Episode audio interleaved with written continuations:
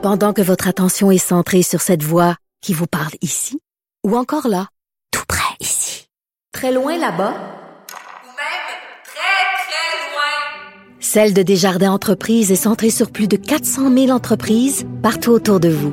Depuis plus de 120 ans, nos équipes dédiées accompagnent les entrepreneurs d'ici à chaque étape pour qu'ils puissent rester centrés sur ce qui compte, la croissance de leur entreprise. Buzz de Vincent Dessureau.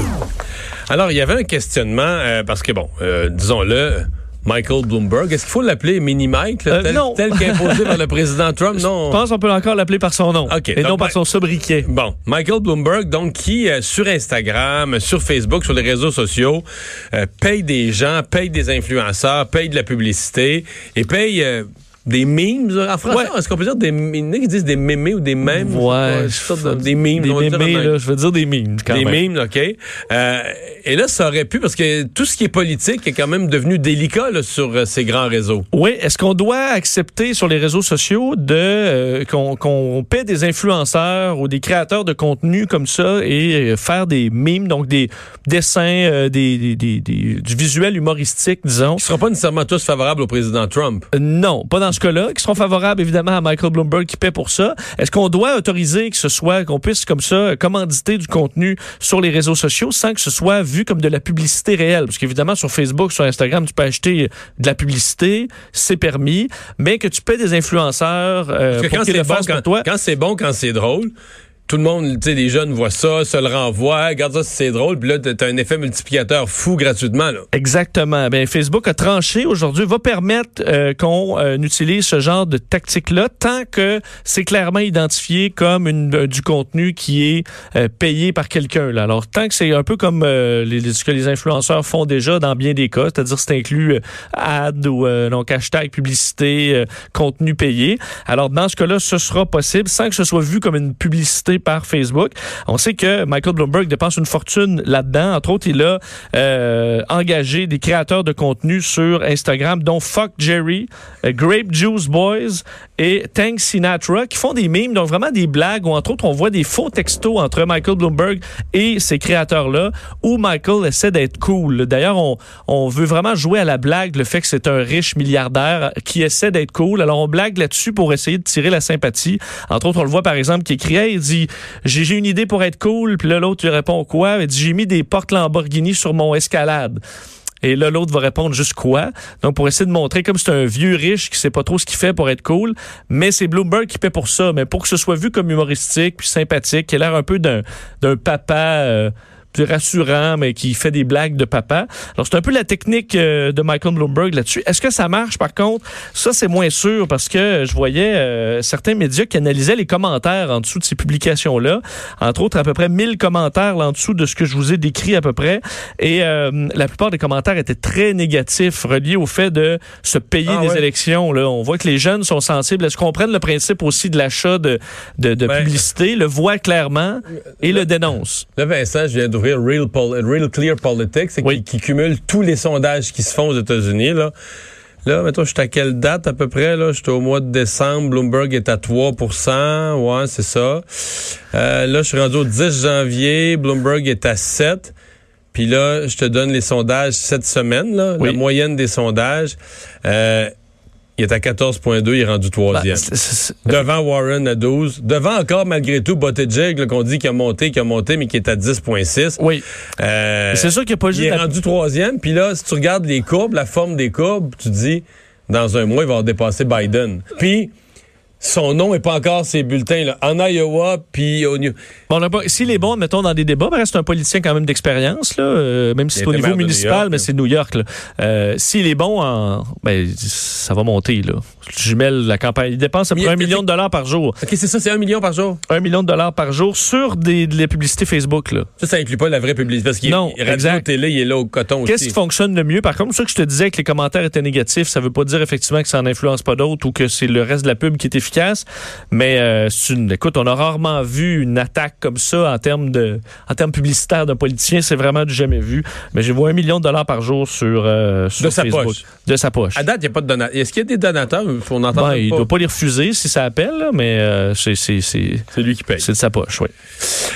Dormir avec l'odeur de son partenaire. Oui. Qu'est-ce qu'est-ce que c'est que c'est une histoire Bon. de Saint-Valentin, ça, là? Oui, évidemment, on parle un peu de Saint-Valentin, de Saint-Valentin et de couple parce que, selon toi, admettons que Marie-Claude n'est pas là. là. Hmm. Est-ce que tu dors mieux si tu as un de ces chandails là, qu'elle a, qu'elle a mis là? Je sais pas. Ben, Là, mettons, Pendant sur ton oreiller, là, puis là, tu vas être. Tu vas faire comment? Ben, je comme si pas elle était là, non? non. Bon. Eh bien, tu te trompes. Ah oui?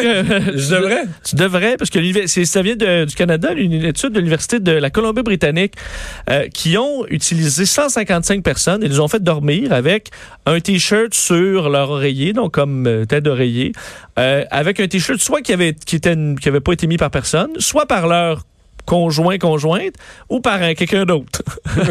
OK? On n'espère pas pour euh, Non, rénover la cuisine. Mais euh, alors, et ensuite, ils dormaient et devaient commenter leur sommeil. Et leur sommeil était analysé aussi par de l'équipement euh, scientifique et tout ça. Et on se rend compte que le meilleur sommeil, c'était lorsqu'on dormait sur le chandail porté par l'être aimé. Oh! Hein?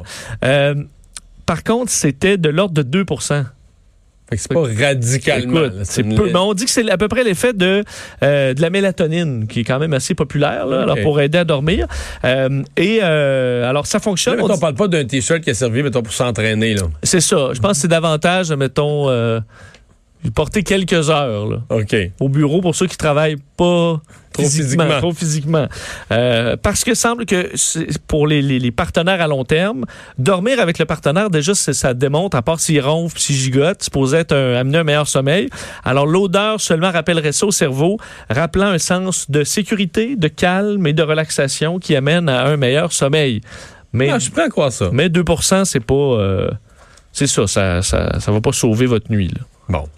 Et finalement, euh, ça, c'est pas une histoire de Saint-Valentin. Par exemple, vivre en couple en présence d'un différent politique. Oui, parce que euh, je termine là-dessus. Admettons que toi, là, Marie, je reviens toujours sur Marie-Claude, pendant que tu étais à la DQL, c'était une fervente là, Mais là, ça, c'est un peu fort, là. libérale. Non, oui, je comprends, c'était chef de quand parti. Quand t'es toi-même chef de parti, puis candidat, puis tout ça, mais je veux dire, il y a plein de couples, je pense, qui votent pas de la même manière, mais qui sont pas, je veux dire... Bon, ben mettons, aux États-Unis, Mais Une- Trump, c'est drôle que tu dis ça, Oui. parce que j'allais dire ça. J'allais dire, après ça, il y a des sujets qui sont particulièrement polarisants, là. Puis j'oserais dire que Trump en est un. bon, c'est ça, mettons, le très Bernie et très Trump. Dans la même maison. Dans la même maison, C'est rough. ça peut être un peu difficile. Euh, D'ailleurs, c'est une chercheuse de l'Université de la Californie qui s'était posé la question parce qu'elle enseigne le stress et la communication. Et en 2017, elle a remarqué que sa classe semblait avoir une nervosité euh, par rapport à leur couple et leur choix politique versus s'ils votaient Clinton ou euh, Trump. Et elle a décidé d'en faire un- une étude alors auprès de 1000 couples mariés ou euh, conjoints de fait qui votaient, en fait, 65 votaient du même sens, 42 Hillary, 32% Trump et euh, le reste pour des candidats des, des- de, de- tiers partis.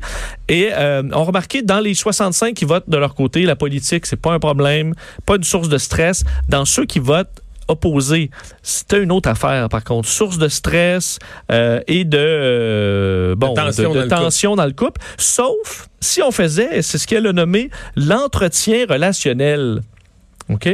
Donc, relationship maintenance. OK? Et ça, c'est la clé. Si vous êtes, euh, il y en a un qui est fédéraliste au bout et l'autre souverainiste au bout, un Nantel, puis l'autre euh, est euh, ben, le futur chef du, des libéraux. Alexandre Cusson. Alexandre Cusson, ben, votre truc, là, et je vous le dis en cette période de Saint-Valentin, l'entretien relationnel, c'est-à-dire com- ouais? complimenter le partenaire en période hors élection, là, vous avez quatre ans, là. Euh, complimenter le partenaire, être euh, avoir de l'affection euh, physique, avoir des soupers ensemble, dire merci et euh, avoir euh, bon toujours quelque chose de gentil pour l'être cher. Alors, en étant un bon chum là, ou bonne blonde, Tu t'achètes le droit d'annuler son vote. ben, vous allez traverser la tempête. C'est ça que ça dit. Il va y avoir une tempête là, aux élections, mais vous pourrez la traverser parce que vous aurez un imperméable d'amour. C'est quoi? je, je pense que tout ça, c'est de la foutaise. Je pense que Ah, le, plus sensible, Oui. c'est le lendemain des élections. Ah, parce qu'il y en a un qui, qui est Il faut que le gagnant soit humble, là, parce que sinon, c'est la merde. Je comprends. Si le Tu fais pas un tour avec ta pancarte, là. Si, tu sais, mettons, le, le- le lendemain des élections américaines, là, si euh, la dernière fois, le gars qui a voté Trump, là, il met sa casquette « Make America Great Again Qui est le USA. Exclusivement USA. je pense que là, euh, il finit avec sa casquette à mauvaise place, puis euh, c'est c'est son linge sur le Ouais, mais ça arrive un matin, mais son après, linge sur la galerie. mais ça arrive après quatre ans de, hein, de team building en coupe. Mais vous allez peut-être pouvoir passer à travers ça. Vincent l'aura dit. Eh oui. Travaillez là-dessus ce soir.